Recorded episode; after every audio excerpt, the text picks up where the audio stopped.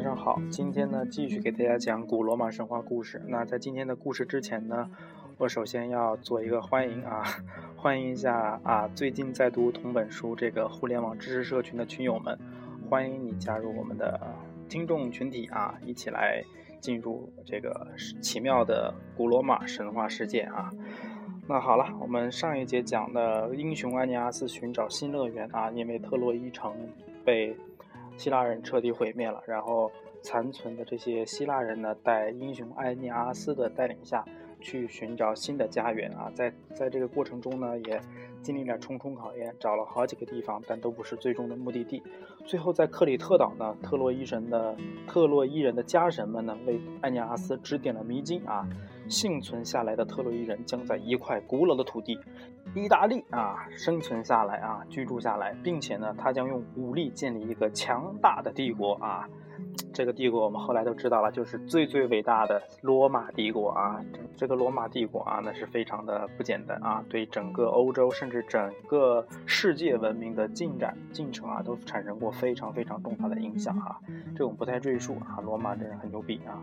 但是呢，家神们也预言了意大利非常遥远啊，而且在寻找的过程中呢，也非常的艰巨，就像唐僧取经一样啊，要历经九九八十一难才能到达啊！但是对这帮无家可归的人来说，只要给我一个方向，给我一个目标，不管千难万险，我依然会走下去。因为再怎么着，也比你漫无目的的漂浮在大海，不知道去往何方，感觉要好一点吧。于是呢，大家都在相互鼓励之中呢，继续向前航行去了啊。难民们离开克里特岛不久呢，踏上了斯特洛法登岛啊，这岛名字也很长啊。为什么要提到这个岛呢？因为在这个岛上遇见了第一个灾难啊，九九八十一难嘛啊，在岛上呢，难民们遇到了半人半鸟的一个怪物啊，叫哈尔毕啊，不是哈尔滨啊，哈尔毕呢养了一群羊啊，这是他的小宠物啊，业余爱好，喜欢养羊啊。但是特洛伊人呢特别饿，于是呢吃掉了哈尔毕羊群里的几只羊，而哈尔毕呢这个时候就要报复了，是吧？这个。神都那么善于嫉妒，更何况是个半人半人半鸟的妖怪啊！你连我的羊都敢吃，你们真是，真是活腻了是吧？哈尔滨恶狠狠地预言说啊，只有当特洛伊人桌子上的面包被饥饿的人一扫而光时，他们能才能够重建特洛伊啊！就是什么时候你们没得吃了啊？这个时候呢，你才能找到你的新家园，重建你们的故国啊！他其实这么来看，他根本就不算个报复啊！我觉得挺有爱心的啊，告诉你什么时候你就能知道自己到地方了，可以重建家园了啊！给你个启示啊！要不然你怎么怎么知道什么时候到了这个地方了呢？是吧？我觉得挺好的，这不算是是惩罚吧？这是难得的以德报怨啊，在神话里很少出现。于是呢，大家那个特洛伊的难民们啊，吃完了羊啊，接受了一番恐吓啊，难民们又进入了漫长的航迷途航行之中啊，星际迷航啊。其实，在大海中航行跟在太空中航行感觉应该差不多啊，都是茫茫无际的宇宙啊。何处是我的家园啊？就有一种孤独的感觉啊！又经历了很多的冒险啊！终于呢，特洛伊人看到了遥远的地方，绵延着朦胧山脉的海岸线。他们站在船头呐喊起来，挥舞着手里的船桨，一定是到达意大利了啊！其实呢，他们当时看到的的确是意大利海岸啊！大家可以看一下世界地图嘛，是吧？克里特岛就是那个希腊南边那个岛屿，离。意大利的海岸线都在地中海边上嘛，其实非常近啊。当时虽然他们的航海技术比较落后啊，漂几天也能漂到哈，就是看到意大利了。但是呢，但是啊，凡事都有个但是。但是当船开进海岸之后呢，人们首先看到了是四匹啊，四匹马，四匹在海岸海滩边的草地上放牧的骏马。哎呀，这首先一看到马，这就坏了事儿啊！因为特洛伊人嘛，是吧？常年的征战啊，经历了长达十几年的这个战争啊，在特洛伊人眼里看啊，这个骏马就意味着战争，因为当时打仗啊，最厉害的军队就是骑兵啊，骑着马打仗。你闲着没事养马干嘛呀？要是干农活的话，用牛用驴不是更好吗？马通常只有战争才会用战马啊、骏马，是吧？于是呢，大家又害怕了。惊叫着离开了盼望已久的意大利海岸，不管是不是意大利吧，看到马绝对不是一个吉兆，所以他们又连忙的收帆划船，把船开走了。别他妈刚刚从那个战场上逃出来，又进入另一个厮杀啊，得不偿失的是吧？于是呢，特洛伊人就与这个他们的新家园意大利第一次的失之交臂啊，特别可惜啊。一说这个失之交臂很可惜的事情，不知道为什么，我这是突然想起来那个啊，古龙的武侠名著啊，《多情剑客无情剑》啊，里面的小李飞刀李寻欢和他的爱人林诗音啊，两个人本来是非常好的一对金童玉女啊，最后却没能在一起，失之交臂啊，这个凡是充满遗憾啊，非常可惜啊啊，人间种种总是敌不过苍天作弄啊。这个好像跑题跑得太远了，两个没完全没有任何关系啊。我们还是回到这个故事中来啊。特洛伊人因为看到了四匹骏马，警觉性太高了啊，有点神经过敏啊，然后就立马调转船头离开了啊。其实我们这里想一想吧。如果没有这种警觉性啊，他们这些人也不一定能在特洛伊之战中活下来。正是有有了这种警觉性，才让他们成了这个唯一的幸存者啊。所以说，也不能怪他们傻啊，因为在我们现在看，觉得他们啊这么近，往前走两步就到了嘛，为什么要放弃呢？但是在当时的看来，你谁知道前面是什么呢？是吧？还是小心点为好，尤其是饱经战争创伤的这帮人，是吧？啊，对了，说起这个放牧的骏马啊，骏马这个东西啊，突然想起了一个段子啊，啊，这个段子可能插到这里会非常突兀啊，我怕讲完了尴尬症就要犯了。但是既然说了，那就讲一讲嘛啊，是这么说的，说是你做错事，我可以放你一马；你伤我心，我也可以放你一马；你欺骗我，我还是可以放你一马。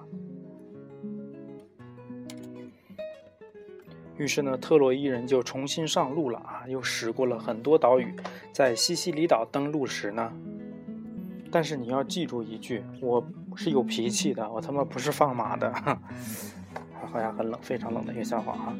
于是呢，继续上路的特洛伊人又驶过了很多岛屿，在西西里岛登陆时呢，埃尼阿斯的父亲安卡塞斯不幸遇难啊。好家经不过三折腾，那老人家也经不过啊，呃，三折腾啊。于是呢，老人家就提前的告别了人世啊。其实我们想想，一九四二啊，这些电影逃难的电影，老人总总是最先死去的，经经不过这些折腾啊。啊，埃尼阿斯没有时间耽于对父亲的哀悼，神的意志驱使他继续率领自己的臣民继续前行，去寻找祖先生活的土地。他要在那里建立一个新的国家。埃尼阿斯的船队刚刚离开西西里岛呢，天后朱诺就急切地从奥林匹斯山上向下俯视。朱诺是特洛伊的宿敌，当他看到埃尼阿斯的船只经过无数次的灾难，居然依然在寻找着意大利，还没有灭掉，不禁暴跳如雷。难道特洛伊不应该被彻底毁灭吗？普里阿摩斯的女婿和外孙真的要在意大利重建家园吗？那将是多么不幸的事啊！我做了这么多努力，却还是没有能彻底打败特洛伊人。作为诸神之母，我是多么悲哀啊！我应该想个好办法，将从事战争的这一族弟连根铲除才对啊！非常狠毒啊！其实想一想，本来那个这个这个维纳斯是他的女儿啊，应该算是，虽然不是他亲生的吧，是吧？但是，维纳斯是天宫朱庇特的女儿，也就是他的女儿。这家伙心也太狠了啊！友谊的小船说翻就翻啊，亲情的巨轮说沉就沉啊！本来母女俩为何反目成仇呢？啊！而且这个，呃，连自己的女儿的后代也一律不放过，要将埃尼阿斯斩尽杀绝啊！但是朱诺知道呢，丈夫朱庇特宠爱女儿维纳斯，而特洛伊，而而那个。今天有点大舌头啊！那个埃涅阿斯呢是维纳斯的儿子，自然这个特洛伊人得到天公朱庇特的庇护了，是吧？虽然我恨你，但我老公老想保你，这我家庭矛盾咋么解决呢？如果真的要消灭特洛伊人，肯定会煞费功夫。于是呢，朱诺决定找各路风神来帮忙啊！风神嘛，最善于推波助澜、煽风点火了，找他们帮忙正合适，是吧？于是呢，他来到了风原的领地啊，寻找着各路风神的国王。埃洛斯的山洞啊，这埃洛斯就掌管着各路风神啊。亲爱的埃洛斯，你是多么的伟大啊！你能驱使所有的风神，风神为你服务啊。风神好像现在是一个什么？是一个是一个三轮车吗？品牌还是摩托车品牌啊？是吧？你的威力连海神尼普顿都无法与之相比啊！你看，海面上还的那些特洛伊人是多么的可恶，他们制造了战争，却从战争中逃脱。他们应该得到惩罚才对，而你应该承担起这一伟大的责任，是吧？你这么牛逼啊！朱诺软硬兼施，还掺杂着许多诱人的许诺。艾洛斯终于招架不住了，他招来各路风神，命令他们去执行天后朱诺交给的任务啊！这个。也是挺有手腕的，刚刚开见面就开始说你是多么伟大呀啊，能量无与伦比啊，这种历史历史性的重任就落在你的肩上了，一顿拍马屁啊。果然很奏效啊，很会来事儿啊！这就这个封神肯定就被打动了。你想想，这是国母啊，就好比现在彭丽媛见面就跟你说啊，你太牛逼了，你真太棒了，太棒了！你要是能把这干成，你就必须必须是你干了啊！你这天下无敌，比我老公强一百倍，啊，这就飘飘然了啊！这事儿我给应了啊，我给你解决这事儿啊！国母都这么说了。顿时呢，各路飓风冲出来，在陆地上掀起了飞沙走石啊！风神们出现了，是吧？我终于可以自由地施展我们的威力了。在海神尼普顿的管理下，我们哪里有表演的机会呀？啊，看现在，我们终于上场了！瞧，我们是多么的猛进啊！我们可以在宇宙间自由驰骋了啊！东风啊，东风来了！东风一边骄傲地说着，一边在陆地上卷起一层沙土啊！哎，武汉的东风汽车制造厂，二汽啊，东风来了啊！这其实更像是场麻将开始了啊！西风和北风也来了啊！真是打麻将，东南西北风啊，更加肆虐啊！他们把海岸当做跑道，一边跑一边大声的叫喊，他们的喊声化成了雷，吓得地面上的动物躲进了洞穴，海洋里的猎海洋里的动物潜入海底。各路风神们，瞧你们是多么勇猛啊！测测你们的能力，测试你们能力的时刻已经到了。你们看，在海中航行的那支船队就是特洛伊人的船队。你们尽情的呼啸吧！你们的目标就是让那支船队从海面消失。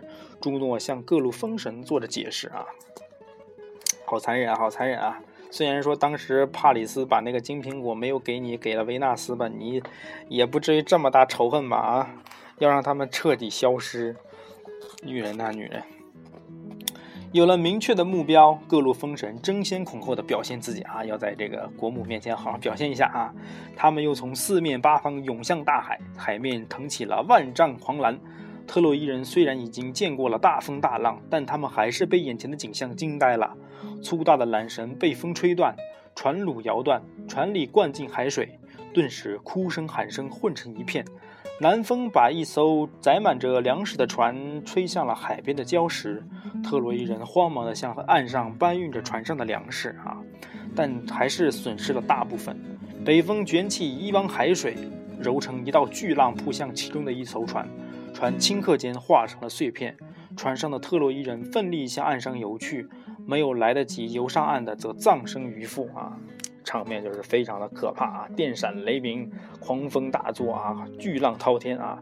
大家可以想象一下这个画面啊！我是没没经历过这种海难啊，我觉得大概应该就像那个那个少年派的奇幻漂流里面他们那个船遇险那种场景啊，或者是那个加勒比海盗非常多的海难场景啊，大家可以去根据那个画面想象一下。总之就非常的可怕。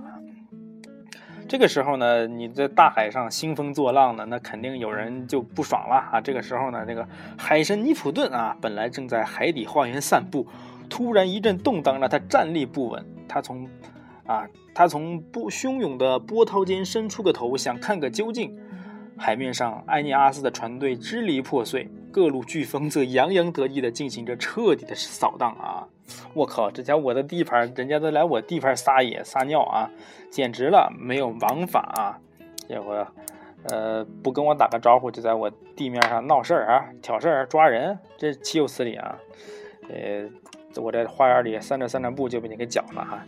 下一次这个海神还在海底散步被搅了，那还是多少年后了啊？那个陈塘关总兵的儿子哪吒在海里洗澡，然后。东海龙王在在水底也是啊，被搅得心神不宁，站立不稳啊。那这这这种相似的历史总是惊人的相似啊，这种相似的气体验，在一千多年后的中国又重新上演啊。啊，尼普顿当然非常非常非常的恼怒啊，而且呢，尼普顿非常宠爱特洛伊人。我们知道特洛伊城的守护神就是海神尼普顿，他们的城市的标志还是一个海神叉啊，人人都可以那个做玛莎拉蒂啊，因为都是海神叉嘛，是吧？虽然这个我们前面还有一段小插曲，就是尼普顿当时跟那个太阳太阳神福波斯一块修建了。修建了特洛伊城啊，所以他对特洛伊城比较有感情。虽然说后来特洛伊城的国王没给他们结工钱吧，但是啊，大人不计小人过啊，还是保佑了这个城市。他怎么能让自己的宠儿遭受如此的不幸呢？